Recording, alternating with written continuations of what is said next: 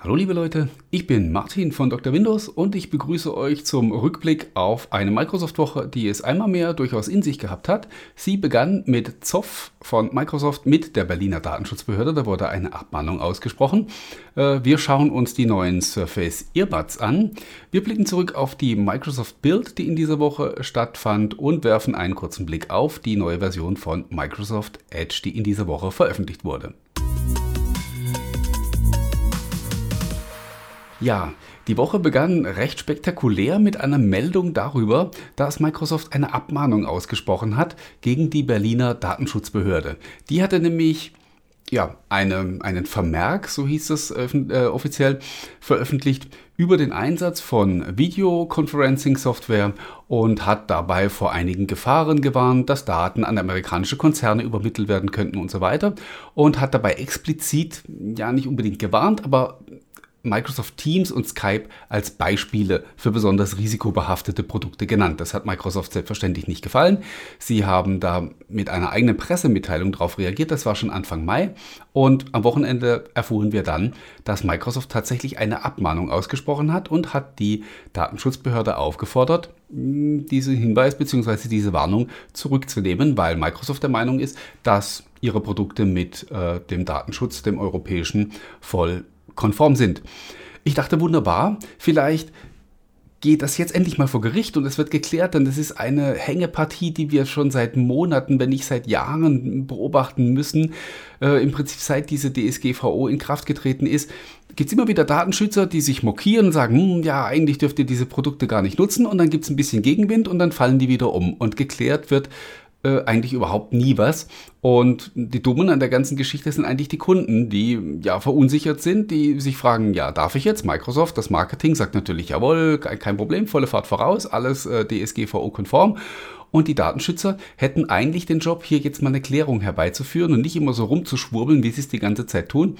Und leider ist genau eingetreten, was ich auch befürchtet hatte, nämlich, ja, die Datenschutzbehörde von Berlin ist einfach umgefallen, hat diesen Vermerk einfach gelöscht und ja, das war es dann jetzt wieder und geklärt ist einmal mehr überhaupt nichts. Ich hätte mir wirklich gewünscht, dass man das jetzt wirklich mal ausficht, dann geht man mal vor Gericht und dann kriegt man mal ein Urteil und je nachdem, wie das dann ausfällt, äh, könnten die Konsequenzen natürlich dramatisch sein. Man nehme mal tatsächlich an, ein deutsches Gericht würde urteilen, äh, dass man diese ganzen Produkte einfach nicht benutzen darf.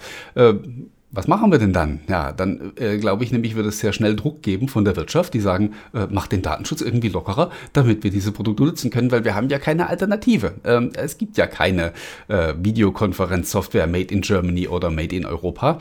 Ähm, ja, und so wird man wohl weiterhin nach dem Prinzip wasch mich, aber mach mich nicht nass verfahren. Das heißt, immer mal wieder wird gewarnt werden, das Microsoft Marketing wird dagegen schießen und geklärt wird leider gar nichts. Sehr unschöne Situation und mm, ja, leider keine Lösung in Sicht. Kommen wir zu einem etwas erfreulicheren Thema. Ähm, das ist ein neues Hardware-Produkt von Microsoft, das in dieser Woche auf den Markt kam, nämlich die Surface Earbuds. Vorgestellt wurden sie ja schon im Oktober auf dem Event in New York. Da wurden sie für den amerikanischen Markt angekündigt. Nach Deutschland sollten sie dann im Frühjahr kommen. Das ist jetzt auch tatsächlich passiert. Äh, wenn ihr die Entwicklung verfolgt habt, dann wisst ihr auch, die Surface Earbuds wurden insgesamt verschoben. Äh, es kommen, kommen also auch jetzt erst in Amerika auf den Markt. Und ja, ich habe die jetzt seit ein paar Tagen im Einsatz und es gibt Licht und Schatten. Einmal muss ich sagen, also was den, was den Tragekomfort angeht, hat Microsoft hier wirklich den, den heiligen Gral gefunden. Ich habe schon sehr, sehr viele äh, solche In-Ears ausprobiert. Ich habe keine behalten, weil keine einzigen mir wirklich gut gepasst haben, beziehungsweise äh, ich konnte kaum welche über einen längeren Zeitraum tragen. Ähm, die Earbuds von Microsoft, wenn man es mal, man muss ein bisschen üben, die einzusetzen, aber wenn man es mal drauf hat, geht es relativ einfach. Dann halten die super fest. Ich werde jetzt hier nicht headbangen vor der Kamera. Äh, die fallen aber wirklich nicht raus. Ich habe alles Mögliche versucht, um sie loszuwerden. Ähm, das Design ist natürlich ja diskussionswürdig und äh, ja, da wurde auch schon sehr viel gelästert drüber. Allerdings muss ich sagen, hey, ähm, über, über die äh, Apple AirPods lästert inzwischen auch keiner mehr. Das hat man jetzt einfach akzeptiert, dass die halt eben aussehen wie, wie Zahnbürstenköpfe Und äh, dann braucht mir hier eigentlich auch niemand kommen und sagen, dass das albern aussieht. Äh, tun sie tatsächlich, aber ähm, ja, äh, damit sind sie nicht allein. Weil den Earbuds hat das natürlich auch einen Grund, nämlich die kann man steuern per Gesten. Ähm, ich kann die, das ist jetzt die, die linke Seite, hier kann ich, wenn ich die aufhabe, durch, durch Musiktracks skippen, indem ich jetzt hier nach, äh, nach links oder rechts oder nach vorne und hinten ist es, wenn man sie im Ohr hat, äh, kann ich streichen, kann so durch die Tracks mich klicken. Ich kann, wenn ich auf der rechten Seite nach oben oder unten streiche, die Lautstärke regeln und so weiter. Äh, Gibt es verschiedene Gestensteuerungen. Die sind allerdings ein bisschen fummelig. Also man muss die üben, man muss die lernen. Äh, wenn man sie dann mal drauf hat, dann ist es okay. Es ist jetzt aber nicht unbedingt das, was die, ähm, ja, was so, ein, was so ein Kaufkriterium wäre. Es ist eine Spielerei. Der Klang ist okay. Ich habe auch verschiedene andere Reviews schon gelesen, die den Klang als gut beurteilt haben. Äh, nicht ganz auf Höhe mit, mit Marktführern. Das ist vielleicht auch bei einem, bei einem Gerät der ersten Generation vielleicht auch nicht unbedingt zu erwarten. Äh, ich selber habe keine Vergleichsmöglichkeit, weil wie gesagt, ich hatte noch nie ähm, solche In-Ears über einen längeren Zeitraum im Einsatz und somit kann ich auch da keinen Vergleich ziehen. Für mich klingen sie gut, wenn man die Surface Audio App verwendet. Die ist äh, eigentlich unerlässlich. Da gibt es einen Equalizer und mit dem kann man den Klang dann sehr schön auch an die eigenen Bedürfnisse anpassen. Äh, was ein wirklich dickes Manko ist bei den Surface Earbuds ist, sie beherrschen kein äh, Bluetooth Multipoint. Das heißt, ich kann sie nicht gleichzeitig mit meinem Smartphone und meinem PC koppeln. Und hm, damit versagen sie genau in dem Punkt, den Microsoft eigentlich so hervorhebt, nämlich ähm, die sollen ja nicht irgendwie so ein Lifestyle-Gadget sein, sondern die, sollen, die sind ja auf Produktivität ausgelegt, so wie alles, was Microsoft tut. Ähm, und genau das ähm, funktioniert eben nicht. Also das heißt, ich kann nicht ähm, jetzt hier zum Beispiel mit Teams an der Videokonferenz teilnehmen, auflegen und zwei Minuten später jemanden über mein Smartphone anrufen, weil eben ich dann erst umständlich umschalten muss von einem auf das andere Gerät, die, die Bluetooth-Verbindung. Äh, ich habe erst gedacht, ich könnte das dem Gerät nicht anlassen, ich könnte das den Earbuds nicht anlassen, weil ich bei meiner Recherche überhaupt keine In-Ears gefunden habe, die Multipoint beherrschen. Allerdings gibt es die tatsächlich äh, von Jabra gibt es ähm, ein Set, die das können und damit ist das dann auch automatisch ein Mangel, den die Earbuds spätestens mit der zweiten Generation oder auch frühestens ähm, beheben müssen bin mit dem Fazit vielleicht noch ein bisschen voreilig, weil, wie gesagt, ich mag noch so ein paar abschließende Tests machen. Grundsätzlich, ähm, ja, denke ich, die Earbuds sind ein Gerät für Microsoft-Fans, die die unbedingt haben wollen. Ähm, eine klare Kaufempfehlung werde ich denen mit hoher Wahrscheinlichkeit aber nicht aussprechen. Äh, die haben viel Potenzial. Mit der zweiten Generation, glaube ich, könnten sie richtig gut werden, aber für den ersten Wurf ist es vielleicht dann doch erstmal nur die zweite Geige, die für Microsoft hier übrig bleibt. Damit kommen wir zur Microsoft Build, die in dieser Woche stattfand. Natürlich in Corona-Zeiten unter sehr schwierigen Voraussetzungen. Es war die erste digitale Großveranstaltung, wenn man sie so nennen mag, die Microsoft durchgeführt hat. Einige weitere werden folgen. Auch die Build im nächsten Jahr, das wissen wir schon, wird, so sie denn überhaupt stattfindet, wieder in digitaler Form abgehalten werden. Äh, es gibt schon mal einen großen Unterschied, der ist nämlich die Teilnehmerzahl. Haben wir sonst immer so 2.000, 3.000, 4.000 Leute bei der, bei der Bild gehabt, waren es in diesem Jahr 200.000 Teilnehmer, äh, die sich online eingewählt haben. Ob die jetzt natürlich bei allen Sessions dabei waren oder ähm, wie intensiv die tatsächlich mitgewirkt haben, sei dahingestellt. Aber man hat einfach mal gesehen, durch dieses neue Format haben natürlich sehr viel mehr möglich, sehr viel mehr Menschen die Möglichkeit auch daran teilzunehmen.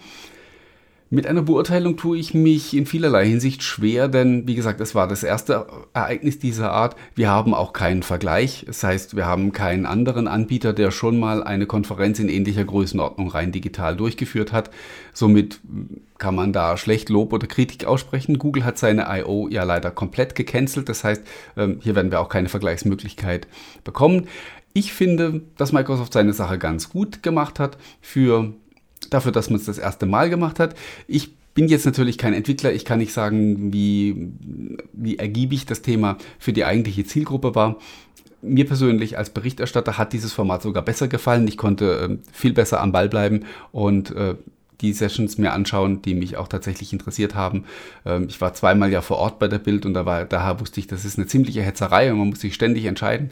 Äh, zwischen mehreren Alternativen, was man sich anschaut, da hat man es jetzt dann doch wesentlich entspannter. Was natürlich fehlt, ist der persönliche Austausch mit anderen, äh, mit schreibenden Kollegen, mit Entwicklern, mit Microsoft-Mitarbeitern. Das ist natürlich ein Thema, das auf der Strecke bleibt. Wie immer in den letzten Jahren war die Build natürlich sehr stark auf Azure und äh, andere Themen äh, ausgelegt, die jetzt nicht so das Thema unserer Seite sind, aber es gab auch für Windows spannende Neuigkeiten. Mit WinGet gibt es einen Paketmanager jetzt für Windows in einer ersten Preview. Der soll erst auch im Frühjahr 2021 final werden. Ich kann euch aber echt nur ans Herz legen, wenn ihr so ein bisschen äh, Enthusiasten seid, schaut euch das Ding mal an. Ihr findet auch äh, natürlich Artikel auf Dr. Windows dazu und spielt ein bisschen damit rum. Eine sehr komfortable Möglichkeit, Programme zu installieren. Wer Paketmanager schon mal verwendet hat, auch beispielsweise unter Linux, der äh, weiß dann natürlich auch, wovon ich spreche. Und ich glaube, dass dieses Winget sehr großes Potenzial hat und ich glaube, dass wir auch im Zusammenhang mit dem Microsoft Store nochmal äh, von Winget hören werden. Ein anderes großes Thema, das Windows betraf im Rahmen der Build, war das Project Reunion. Microsoft möchte die Entwicklung für Windows 10 jetzt endlich äh, vereinen, nachdem sie ja äh, jahrelang hier äh, getrennte Schienen gefahren sind. Mit Windows 10 sollte alles in Richtung Universal Apps laufen. Diese Plattform ist nie so richtig aus den Kinderschuhen gekommen, bis heute nicht. Und entsprechend wurde sie von den Entwicklern auch links liegen gelassen, zumal es ja auch ähm, spätestens mit dem Ende von Windows 10 Mobile überhaupt keinen Grund mehr gab, irgendwie für, für mehrere Geräteklassen äh, zu entwickeln. Der Desktop-PC ist das einzige, was übrig geblieben ist für Windows 10. Natürlich gibt es die HoloLens, es gibt den Surface Hub und es gibt die Xbox. Alles Windows 10 Geräte, aber in ihrer Form so speziell, dass ich persönlich behaupte, äh, die könnten auch alle jedes für sich ein eigenes Betriebssystem haben. Die Entwicklerstory wäre an der Stelle auch keine andere, weil eben die Entwicklung für diese Geräte immer sehr spezifisch und sehr speziell ist. Äh, auf dem Desktop bringt man jetzt Win32 und UWP zusammen mit vereinheitlichten Schnittstellen. Das Ganze wird natürlich äh, ein bisschen dauern, bis man das so beisammen hat. Und äh, es ist nicht nur ein Zusammenführen der Plattformen, sondern man möchte auch eine Unabhängigkeit von den Windows 10 Versionen schaffen, äh, indem man eben die, die APIs in Zukunft loslöst von der Betriebssystemversion. Sehr spannende Geschichte, die man da vor sich hat. Es fühlt sich aber ja, durchaus richtig an. Und äh, ich denke auch, die, die, zumindest die Desktop-Entwickler werden das mit Freuden aufnehmen und wir werden jetzt die Möglichkeit haben, äh, dann eben auch in Zukunft schickere Win32-Applikationen äh, zu Gesicht zu bekommen. Damit kommen wir zum letzten Thema für heute, das ist Microsoft Edge. Der ist in dieser Woche in der Version 83 erschienen. Äh, aufmerksame Beobachter werden sofort feststellen, Moment mal, da fehlt doch was. Richtig, die Version davor war Edge 81. Äh, das liegt, hängt damit zusammen, dass das Chromium-Projekt die Version 82 übersprungen hat, wegen der Corona-Krise. Da sind die Roadmaps ein bisschen durcheinander gewürfelt worden und dann hat man das wieder auf eine Schiene gesetzt und hat dabei dann einfach die Version 82 gestrichen und ist von 81 direkt zur 83 weitergesprungen. In der Version 83 von Microsoft Edge stecken ganz, ganz viele Neuerungen. Äh, schaut euch den, gerne den Artikel bei Dr. Windows dazu an. Ich kann an der Stelle nur ein paar aufzählen. Äh, wir haben einmal die Synchronisation von Erweiterungen. Das ist natürlich eine Feature-Lücke, eine sozusagen eine Selbstverständlichkeit, die es in anderen Browsern schon gab, die jetzt hier nachgerüstet wurde. Es gibt aber auch ein paar spezielle Funktionen, die Microsoft Edge betreffen. Wer in der alten Version zum Beispiel die äh, PDF-Features geliebt hat, der wird jetzt mit der Version 83 von Microsoft Edge wieder besser bedient.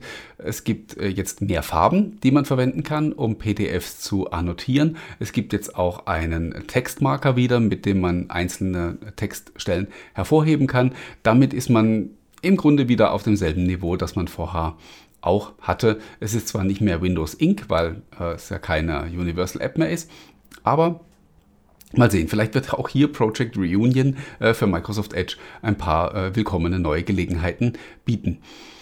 Darüber hinaus gibt es äh, Neues bei den Sammlungen. Es gibt im Bereich Sicherheit und Datenschutz eine ganze Menge Neuerungen, zum Beispiel einen Schutz vor unerwünschten Programmen oder einen Schutz vor Tipps, äh, Tippfehler-Domains und und und. Also schaut, schaut euch schaut's euch an. Es wird Zeit, dass ich Feierabend mache. Es steckt, wie gesagt, eine ganze Menge Neues drin, das sich auszuprobieren, auszuprobieren lohnt. Ich darf mich für heute wieder bei euch bedanken für eure Aufmerksamkeit, fürs Zuschauen oder fürs Zuhören. Ich wünsche euch eine angenehme Woche. Bleibt mir wie immer schön gesund in den kommenden zwei Wochen. Wir werden uns am nächsten Wochenende nämlich nicht sehen. Über Pfingsten mache ich ein bisschen Pause und verziehe mich. Und ja, nochmals vielen Dank und bis zum nächsten Mal. Bye bye.